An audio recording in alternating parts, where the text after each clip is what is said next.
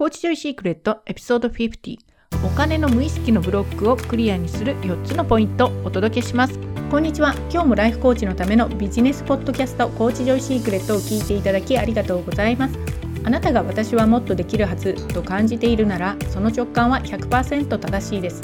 パーソナリティは思考からの現実創造を日本一わかりやすくロジカルにお伝えしているザ・ライフコーチスクール認定プロライフコーチアルガトーコです。では今日も最後までお楽しみください。はいこんにちは。皆さんお金大好きですか？私お金大好きです。ねお金大好きってなかなか人前で言うのも気が引けるっていう方も多いかと思うんですけれどお金大好きなアルガトーコです。えっとですね、今日はね、お金の無意識のブロックをクリアにする4つのポイントということでお届けしたいんですけど、なぜね、お金の無意識のブロックをクリアにするか、特にライフコーチとして起業して、きちんとあの独立したい、そういう方は早めにお金のブロックというのをクリアにした方がいいです。意識的にね、自分からクリアにしていくと。なぜかというと、お金のブロックがある人っていうのは、無意識のうちにサボるんです。いわゆるセルフサボタージュをすると。これ、恐ろしいんですけれど、働かなくなります。無意識のうちにね。自分は働きたいと思ってるんだけれど、どこかうっすらブレーキがかかるセルフサボタージュっていうのは、自分が本来やるべきところの能力をね、フルに発揮しない、どっかで自分であの手を抜く、そういう状態です。自分では意識してないですよ。私サボろうと思って サボる人いませんから、そうじゃないんだけれど、無意識のところでサボりがちになる、セルフサボタージュが起きてくると。そういう、そういうことがね、あるので、早めにお金のブロックというのは外した方がいいです。本気でね、ライフコーチとして自分のコーチングを多くの人に届けたいって思ってる方はね、本気じゃなくて趣味でやるっていう人はどっちでもいいですけど、そうなんですよ。で、まずね、なんでこういう話しようかなって思ったかっていうと、私ね、あの、目標金額、ね、ゆくゆくは1億円ですとか、このぐらいやりたいですとか、金額を言うと、よくね、あ、トーコさんはお金がモチベーションなんですねって言われるんですよ。で、そうですってね、言うんだけど、なんかそこにね、あの、違和感っていうのかな、お金がモチベーションですねって言われることにものすごい引っかかるものがあって、うんーんってなんか違うんだけど、なんだろうこれっていうふうに思ってたりだとか、あと、この間もあの、コーチングのね、プログラムをいくつか探していたときに、あの体験会みたいなところで、ね、行ったんですよ。で、このコーチングあなたが受けたい理由は何ですかって言ったら、もっとね、お金稼ぐようになりたいんですっていう話をしたら、いや、ここのコーチングプログラムはお金を稼ぐことが目的じゃないんですよ。そこじゃなくて、あの、もっと世の中の人のためになって、ブラブラブラブラって言われて、いや、あの、なんでそこまで否定するんだろうっていうふうに素直に思ったのと、お金を稼ぐって言った時に伝わるイメージっていうのが、これほどまでに人とね、よって違うのが分からなくはないんですよね、私もね。ただ、ものすごい違和感を感じたので、あの、コーチングのプログラムを言っている方がそこまでね、お金を稼ごうとしているって言ったことに対して、いや、お金第一の人は、みたいな感じで、ブラブラブラブラって言われたことに、すごいなんていうのかな、あ、面白いなって単純にね、思ったっていうのもあって、これほどまでにね、お金に対する感覚ってやっぱり違いますよね、人によってね。で、そういうこともあったんで、あの、今日はね、お金の無意識のブロックっていうのをね、お話ししようかなと思いました。はい。で、まず1番目、ポイントね、4つお話しするんですけれど、1つ目は、お金がモチベーションじゃないんですっていうこと。これね、言われる方結構いますよね。お金がモチベーションじゃないんですって。私も、あのね、無料相談とかでね、こう聞くときに、目標金額いくらですかって言ったら、いや、私はお金がモチベーションじゃないんですよ。お金はなんか流れてくるものなんで、ふにゃらふにゃらふにゃらっていう感じで、お金がモチベーションじゃないです。私はお金じゃ動きません。みたいな感じでね、お金のためじゃないんですっていうセリフっていうのは結構聞くんです。で、そのこと自体が別に悪いとかいいとかではなくて、なんだけど、あの、冷静に考えてね、私もさっきあの、ね、トーコさんお金がモチベーションなんですねって言われたことにすごい違和感があったんだけど、それが何かわからないなって思ってた。で、あの、なんかね、お金がモチベーションじゃないんですっていう方に対しても、なんか違和感っていうのが引っかかるものがずっとあったんですよね。で、それが何かわからなかったんだけど、私の師匠のね、ザ・ライフコーチスクールのブルック・カスティロ、校長のね、ブルック・カスティロさん、彼女去年40 40じゃない、52億かな、52億稼いで、この先3年間で100億円稼ぎますわって、そういうね、もう稼ぎまくってる方なんですけど、彼女があのお金についてのセミナーっていうのかレッスンをしている中で、一言言ったんですよ。いい皆さん。お金がモチベーションの人なんて世の中一人もいないわよって言われて、その瞬間にスコーンって、あ、これだ、私の違和感、ここ、ここです、みたいな感じでね、あの、ハッとした時があったんですけど、そうなんですよ。お金がモチベーションの人っていうのは、そもそも世の中にいないんです。いません、そんな人はね。なぜかっていうと、お金がモチベーション、お金そのものがモチベーションって銀行の通帳の数字だとか、紙とかね、コインとか、あんなものがモチベーションになるかってならないですよね。それそのものはならないんですよ。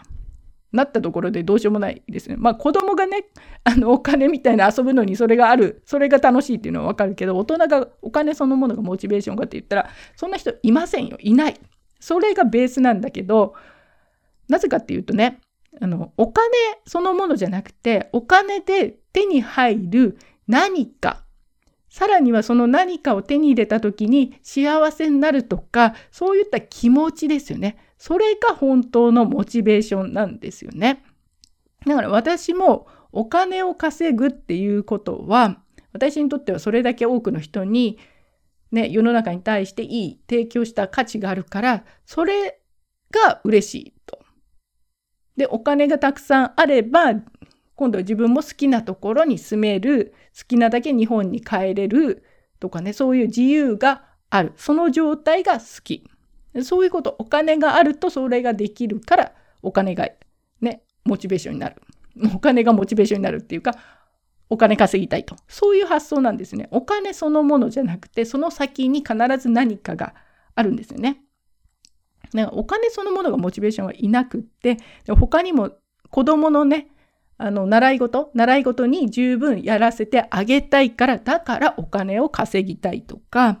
あと、よくね、あの、聞くのは、自己投資をしたいともっと私学びたいからその学びたい時に好きなものを好きなだけ学ぶためのお金が欲しいとかだからお金じゃなくてお金で買えるその学びが欲しいそれがモチベーションですよね。それを叶えるためにお金が必要になってくると。そういうことなんですよね。じゃあ、でもお金とりあえず貯めたい人もいるじゃないですか。確かにそうなんですよ。でもそれは例えば老後の安心のためにお金を持っておきたいとか、あと、ある種のこうね、溜まっているお金に対してのステータスを感じると。これだけ自分は成功した、そのバロメーターとして自分の権力だとか、成功を象徴するものとしてお金が欲しいとか、そういうことなんですよね。だからお金そのものがそもそもモチベーションの人はいないと。そこがまず多くの方はあの認識していないと。お金がモチベーションの人がいると思ってるんですよね。だから私はお金はモチベーションじゃないですってそういう方は言われるんです。お金がモチベーションの人がいるって思ってるからね。うん。で、じゃあ、あの、ね、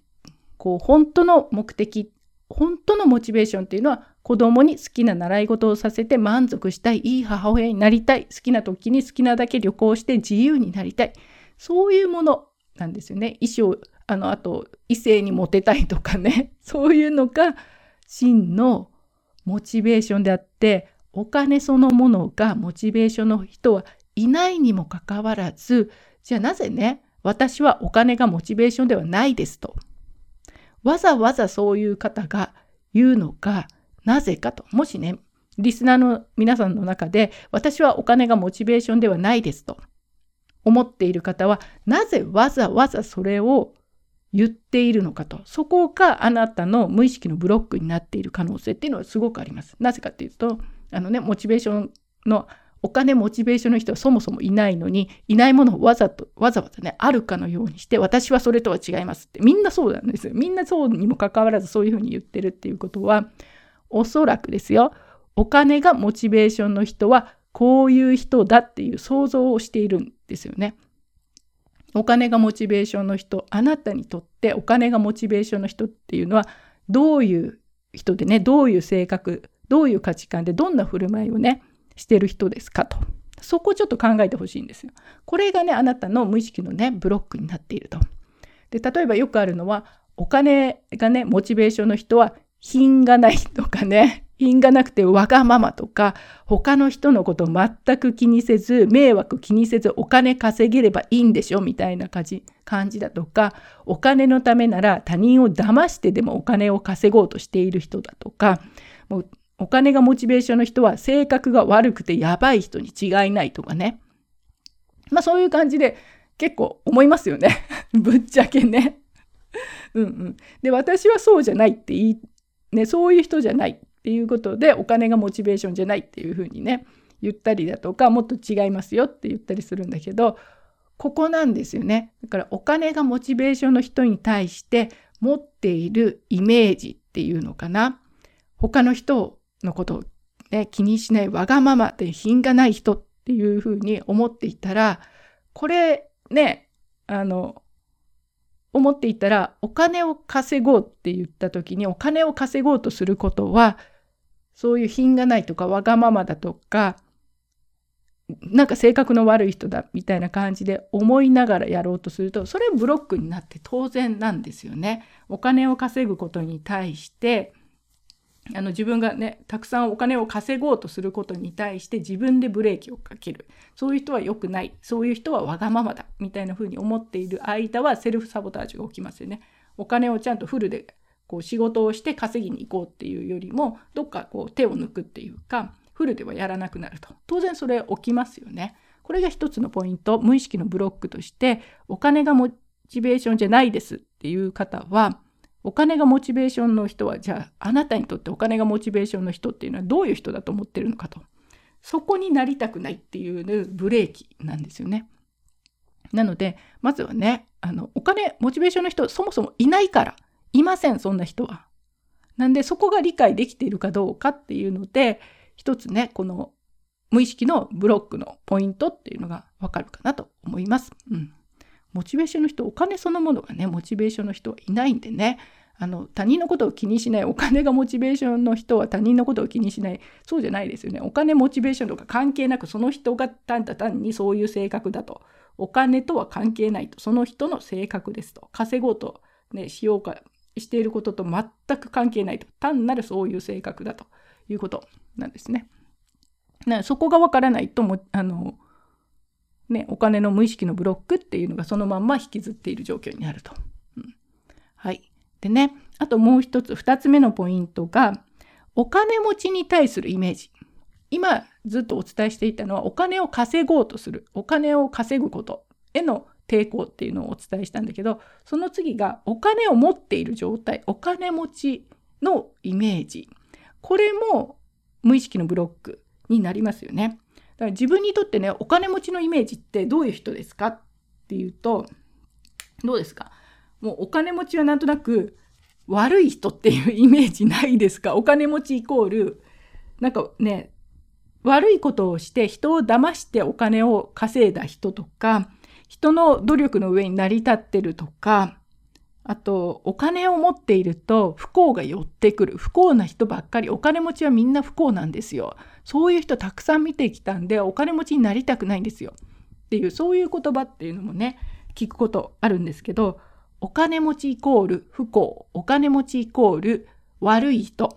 そういうイメージがあれば、自分がお金持ちになろうとは思わないので、ものすごいブロックになりますよね。で、それもセルフサボタージュの原因になると。フルで自分でまっとうに仕事をしてお金を稼ごうっていうことをブレーキことをねちょっとサボってしまうセルフサボタージュが起きます。じゃあ自分にとってお金持ちとは何ぞや？ということで私にとってやっぱりお金持ちは自由が手に入るしお金がたくさんあるっていうことはね自分のやりたいことを何でも好きな時にできるしあの自分のための成長にもなるしお金があればそれだけ多くの人に対してあの助けることもできるし、うん、世の中に対してね十分還元できると。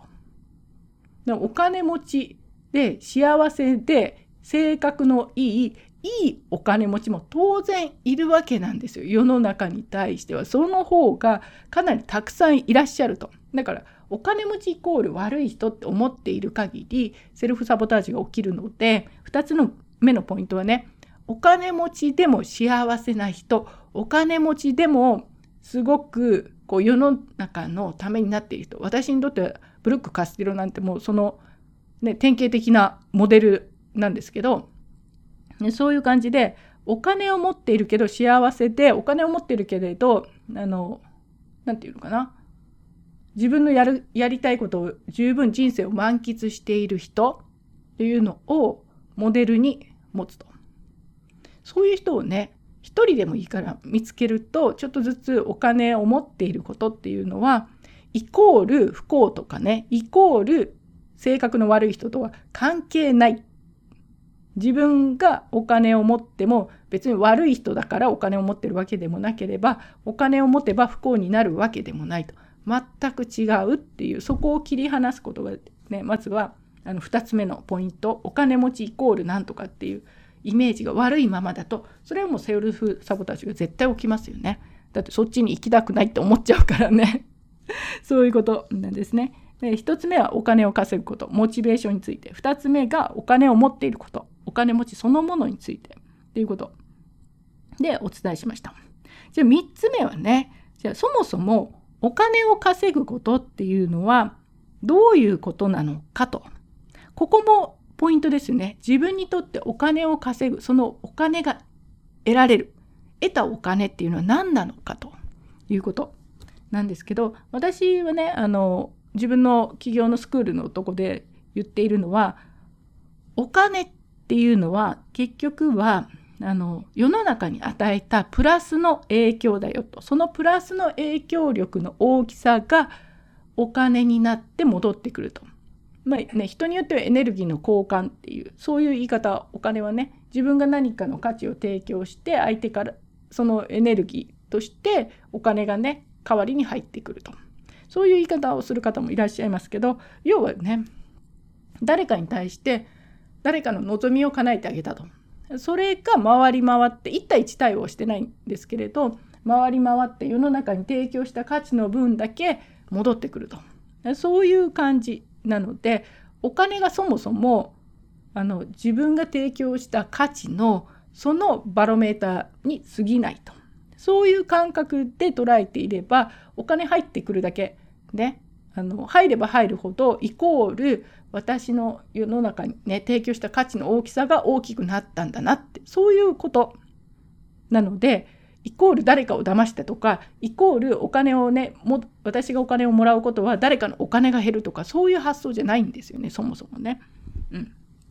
でここでね大事なのはあのまずお金っていうのはそういう意味で単なるバロメーターに過ぎないと単なる数字でそれ以上もそれ以下も何のね何のアタッチメントもないというのが一つとあと世の中に提供した価値っていうのと自分の人間としての価値っていうのかなその尊さっていうのは全く何の関係もないと。人は生まれた瞬間人のその尊さ価値っていうのは生まれた瞬間100で死ぬまで100その間に何があろうとどんな人生であろうと100から変わることはないと。それは全ての人で等しいと。私もそうだし皆さんもそうだしだからブルック・カスティロがいくら50何億稼いでいたからといって彼女が人として自分よりも価値があると。そういうわけではないとそうじゃないと。ね。自分の価値が稼いでる時は自分は人間として価値があるけれど稼いでない時は価値がないとか自分は専業主婦で何も稼いでないから価値がないとかそんな風に思ってる人生ってすごい大変ですよね。でそう思ってる方っていうのは他の人に対しても稼いでる人はすごい価値のある人稼いでない人はね全く価値がない人そういうふうにして人を見ているとジャッジしているっていうことなんで全くもってあの何て言うのかなそのこと自体の方がいやらしいっていうかですよね。お金のあるなしで人をジャッジしていると人の価値をお金のねあるなしでジャッジをしているということの方がよっぽどよっぽどいやらしいっていうかおかしいですよねそのことが。だから人の価値とはお金の持ってる持ってないとは全く関係がないとそういうベースがあった上でで世の中に価値を提供したらそれがお金として入ってきているとお金を稼ぐっていうのはそういうこと。でその世の中に与えた影響の大きさなんて目で見えないから分かんないからそれでねお金があるとお金っていうバロメーターがあると分かりやすいですよね数字として分かりやすいとただそれだけのことなんですよね。うん、なんでね稼ぐことに対しても誰かを騙して誰かのお金を取ってそれで私はお金をね稼いでもらってるみたいな感覚があるとそれもまたセルフサボタージュになりますよね。騙して取ってるみたいなね誰かから横取りしてるとか思えばそれ嫌だよねだからセルフサボタージュが起きるっていうのは、ね、当然起きてしまうのであの3つ目のポイントはまずはお金を稼ぐっていうのはお金を自分が得るっていうことは世の中に与えた影響力の大きさそれが返ってきてくるんだよっていうなんですよね。でこのことって最近ねよく私もあの私のコーチジョイスクールのスクールでね3ヶ月で収入を2倍にする売上に直結するプロセスっていうのをお伝えするんですけれどこういうねお金を稼ぎましょうっていうことをお伝えする時にあのお金がちょっとすごい注意してるのはお金をね簡単に楽に稼ぎたいと。そう思っている人たちっていうのもある一定数いますよね。でもそういう人向けのメッセージではないですよ。私の場合はね。3ヶ月で収入を2倍にしましょうっていうのはね。でそのじゃあそういう人たちじゃないと。でその次にいらっしゃるのがあの、まあ、やりたい仕事はするんだけれどまさにねお金がモチベーションじゃないんですって言って社会貢献のためにやってればいいんですっていう方、まあ、それはそれでいいんだけど実際本当に私があのね3ヶ月で収入を2倍にしましょうっていうのはそこもちょっと違うんですよ。そうではなくてきちんと当然社会貢献するのは当たり前だろうとそんなこと決まってると。で簡単に楽に稼げるっていうのそんな方法ないだろう。それも当たり前当たり前ってきたその次のステージにいる方当然やることをやってハードワークもウェルカムだよね。社会貢献当然当たり前でしょと。その上で売り上げにコミットしてやっていくっていうのはまさに世の中に真剣に価値を提供してそれで私はちゃんとお金をもらっている。それを回すと。そういう人たち向けのあのメッセージなんですよね。だからまさに本当にお金のブロックが外したい方外れる方向けのあのプログラムってそういうことなんですけれどもね本当にお金を稼ぐこと自分にとってお金を稼ぐことは何かっていうのが分かっていないとあの自分の収入を上げるっていうことに対して抵抗を感じたままだとそれはねセルフサボタージュでしっかりと自分のやるべきことをやらなくなる。それはもちろん起こりますよね。どっかで手を抜くっていう。本人は手を抜いてる意識はないないですよ。でもちょっとねサボってるっていうもっとできるはずなのにサボってしまう。この程度かなって言ってサボる。そういうことは起きますよね。はい。というわけでねお金の無意識のブロック。えっと、3つ今お伝えしたのが1つ目がお金の、ね、モチベーション稼ぐ時のモチベーションのあり方。お金がモチベーションじゃそもそもないよっていうこと。で2つ目がお金持ちへの印象ですね。で3つ目がお金を稼ぐこと。そのことへのあのブロックですね。で最後4つ目があのお金を目標にすること。これね例えば今年は2000万目標ですとか最終的に1億目標ですとかそういうお金を目標にすること。これに対してあの抵抗ある方いらっしゃいますよね。必ずね。私も昔は嫌だったんですよ。お金を目標営業時代にね。あの売上の目標を作らされるのがすっごい嫌で逃げ回ってましたけれどあのお金を目標にするのが嫌な方っていうのはまずはお金が目標じゃないですとかそこじゃないですっていうねお金にブロックのある方完全にお金との関係がこじれている方が一つ。あともう一つのパターンはそもそも目標を持ちたくない方数字の目標私みたいに数字の目標を持つとプレッシャーに感じて逃げ回りたくなる方 っていうのもいらっしゃるんですよね。でそれはあのお金の私がね目標を持ちたくなかったのはどうせ自分にはできないじゃんとか叶わなかったら嫌だし叶わなかった時にがっかりしたくないからだから持ちたくないみたいなことを言ってたんですよ。でもがっかりしたくないから持ちたくないっていうのはもうすでにねあのやらないっていうことなんで結局今と変わっていないっていうかよく言うのがもうやる前から失敗してる。前もってそれ自分で失敗している状態を好んで選んでるよねっていうそういう状況なんですね。これ完全なるセルフサボタージュですよね。やらないっていうのはね。っていうことになるのであの分かるんですよね。お金の目標を持ちたくないっていうのはプレッシャーになってね嫌だからっていうの。これもあのただ叶わなかったらね嫌だからもう最初からやらないっていう選択肢も確かにあるけれど別に叶わなくてもいいっていうのかな。ゴールに達成しなくても実は全然 OK なんですよね。というのは例えばね1億円目指してやります頑張りますって言っている人生とお金そんな持ちたくないからお金じゃないんですよって言って曖昧にしたままやっているのとどっちがね自分にとって私がより成長して新しいことにチャレンジして新しい世界を広げてより多くの人を実際にあの助けていけるかより多くの人に影響を与えていけるかもうこれ明らかなんですよ。もう明らかで目標を持ってない人はそのまんま現状維持でふらーっとなんとなくやってるだけだからもし私が目標を持ってなかったら多分3年前と今と大して変わらないことをふらーっとなんとなくやってる。そういう状況になる。これ完全なるセルフサボタージュですよね。自分が自分の成長をフルに使わないっていうのは、ね、もちろんそれであの満足する方は別にそれでいいんですよ。全然ね全ての人があの上を目指すべきだっていうふうには全く思わないんですけどただその上で上を目指したい人もっとできるはずって思っている方は自分が目標を持った時の方と目標を持たない時とどっちが成長するのかと。自分にとってあなたにとってどちらの自分がね好きかと。どちらの自分がより成長してより自分が望む方向に近づけるのかと。それ真剣に考えたら目標を持ってる方が断然早く上に成長しに行けますよね。であれば私は別にあの目標叶う叶わないとか関係なく目標を持ってそこに向かっている自分の方がよっぽど成長するから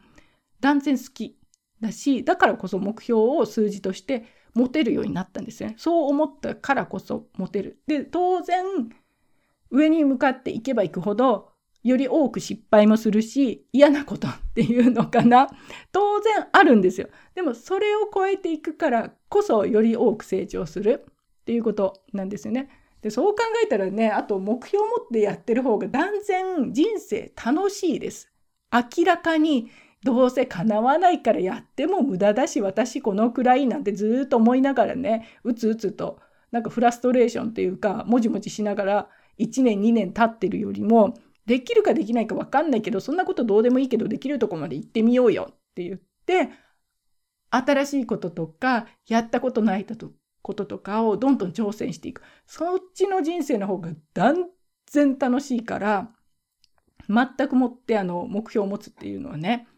あのいいっていうのかな。本当叶う叶わないとかじゃないんですよね。そういう人になる。人が変わっていくっていうのはまさにそのことなんでちょっとね目標お金の目標とか数字の目標を持ちたくないなっていう方は自分と目標との関係とかを見直すっていうのかな。持ってる自分目標に向かってやっている自分とそうじゃない自分どちらが成長しやすいかとそれでもなかなかあの目標を持てないっていう方はもうコーチング受けるとかした方がものすごい勢いであのセルフサボタージュが多分ねいろんなところで入ってるんで能力をフルに使っていないと。でそのそういう状態でそれでいいんなら全然構わないけどそうじゃないと私もっとできるはずもっとやりたいですっていう方はもう絶対できるんでね。そういう方はね。最初怖いかもしれないし本当に私できるのかなっていうのといやもっと私できるはずっていうのを2人がねせめぎ合うようなことっていうのはしょっちゅうあるんだけどその中で頭の中をきちんとクリアにしていくと私もっとできるはずっていう人がもっとできるっていうはずじゃなくてねもっとできるっていう風になって本当にできるようになると。それもちろん変わっていけるんでね。あの、まあ、そういう感じでコーチング受けるなり何かあのもっと変われるっていう方法っていくらでもあるんで是非私もっとできるって思ってる方はねそういうふうにね変わっていかれるといいかなと思います。はいというわけで今日はお金の無意識のブロックをクリアにする4つのポイントということで1つがお金のモチベーションですよね。モチベーション。お金はモチベーションじゃないですよと。お金がモチベーションの人いませんよっていうこと。で、2つ目が、あの、お金持ち。そもそもお金持ちとはどういう人たちなのか。これをね、一度言語化してクリアにする。で、3つ目が、お金を稼ぐこと。稼ぐこと、そのことに対しての関係をクリアにする。で、4つ目が、お金を目標に持つことですよね。それの関係をクリアにする。この大体4つのポイントを、あの、ちゃんとクリアに綺麗な関係にしておけば置くほどあのお金のブロックっていうのは外しやすいしセルフサボタージュっていうのが出てこない逆にこの4つのところでどこかで関係がねぐちゃっとまあ大抵ねお金との関係が悪い人は4つ全部がぐちゃっとなってる場合が多いんですけれどそうなっている場合っていうのはおそらくセルフサボタージュで私はもっとできるはずっていうのがずっとねそういう状態が続いているっていうふうになるのかなと思います。はいというわけでね。え、っとですね。あと今週今週はまた勉強会をしてますのであの3ヶ月で収入を2倍にする。そういう売上直結プロセス。でね実際どういうことをやるのかとかあのマーケティングのねお話っていうのを勉強会でお伝えしているのでライフコーチ向けにですね。ライフコーチの方で社会貢献当たり前です。で収入を得るためにハードワーク当たり前です。そういう方がきちんと社会貢献しながら売り上げにもコミットしてやっていくとそういう方向けの勉強会になりますので興味のある方はまたご参加ください。はいというわけでね今日はお金の無意識のブロックをクリアにする4つのポイントをお届けしました。今日も最後までコーチジョイシークレットを聞いていただきありがとうございました。今日の放送が役に立った面白かったという方はぜひポッドキャストの購読やレビューを書いて応援していただけると嬉しいです。またこういうことを話してほしいとかこんな時はどうするのといった質問などある方はお気軽に DM やインスタ Facebook 等からお問い合わせください。ではまた次の放送でお会いしましょう。ありがとうございました。